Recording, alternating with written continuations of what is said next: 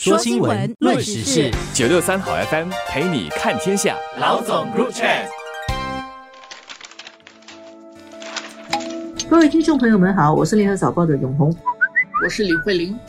法国总统马克龙最近到中国进行一次访问，他离开了法国以后，后来又在欧洲引起一些舆论。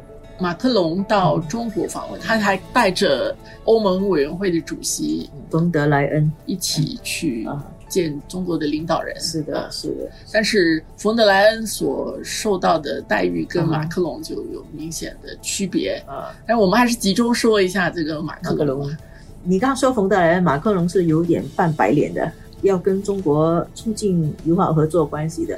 而且马克龙一直想发挥一个作用，就是去。解决乌克兰问题，对他在去中国之前，他就说了很多对中国来说很积极的话。他说，中国在解决乌克兰问题上可以扮演重要角色。然后呢，在中国访问期间啊，有一件很罕见的事，就是习近平见了他两次，先在北京见，过一天这个马克龙就到广州，他的行程自己也有去广州访问的这个计划，然后习近平就飞到广州，嗯。而且散步在林中啊，对，而且是在习近平原来他的父亲习仲勋广州的官邸，在他爹的家跟马克龙见面，其实就是很私密的感觉。嗯，据说马克龙跟习近平两个人独处的时间有六个小时。后来在马克龙离开了以后，中国跟法国就发了一个中法联合声明，总共有五十一段。呃，经贸就是说要。一百六十架空客飞机的订单，嗯，这就是马克龙的一个成就了。他带了很多商人去中国，然后谈这些经贸合作。我自己在看到中法的联合声明的时候，有一点惊讶，而且我看到下午习近平陪着他在散步的那个视频，我也觉得眼前一亮。这个是欧洲来的客人嘛？首先是，当然中国会在这方面，他要招待愿意来的这个客人，而且愿意接受这样的礼遇啊，他也会来做，让世界看到中国的朋友很多，是有这样的欧洲朋友啊，是之前也有西班牙来的朋友嘛，啊，那马克龙法国那那肯肯定，他们都是联合国的常任理事国嘛。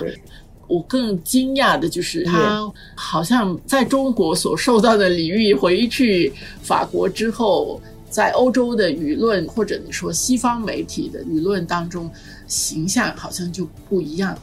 因为他回去的话备受批评。我是觉得他意犹未尽，他在飞机上又接受了呃美国的 Politico 跟法国媒体的访问，又说了很多其实是对中国很正面的话，好像他非常的务实。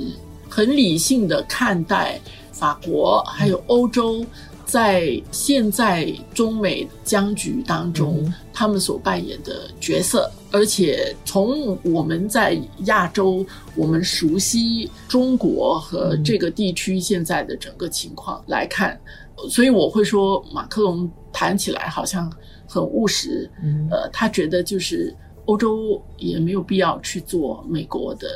他用的是 follower 啊，客气一点说是美国的跟随者，不客气一点就说是美国的跟屁虫啊。就是欧洲要有他自己的一些判断，跟他对整个形势的一些把握，这方面提出来。但是其实欧洲看起来舆论并不是这么支持他的访问发表了以后，我们看到西方媒体的，其实美国跟欧洲的。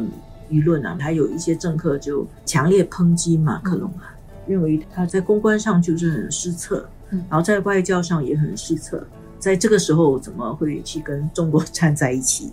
他说了一个核心观点，他说欧洲人尚且不能够解决乌克兰的问题，我们怎么可以有公信力的说在台湾问题上要看着，如果你们做了什么错的事情，我们会到那儿去捍卫台湾？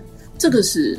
马克龙自己接受访问的时候说的原话，结果这些话在欧洲跟在美国就引起很大的反弹了。然后还有美国的一个议员罗比欧，他就说，如果欧洲是这样的话，那么乌克兰的事情我们美国人就不管了，让你们欧洲人自己去解决。其实我想，他这整个也反映出现在世界的局势啊，西方主导的这个舆论，现在对中国的排斥感，不止我觉得是恶感，是极强的。所以现在的情况是，这个人我是不要跟他做朋友，而且我会告诉你所有他的坏事，觉得他只做坏事。然后呢，你竟然还去跟这个人握手啊！我们一定也要把你给狠狠的批一顿。现在的情况是这个样子。我感觉这个背后还是一个中美的较量啊。今年三月的时候，中国斡旋了沙特还有伊朗重新复交，然后他在中东扮演一些角色。其实老实说，我一直很关心中国在台湾上面想做一个比较包容的一个形象。他这次呢，他要努力拉拢马克龙。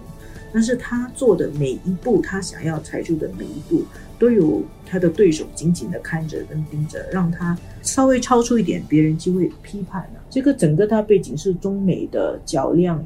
我从现在看，如果说这个较量到什么时间点啊？现在真的还刚开始。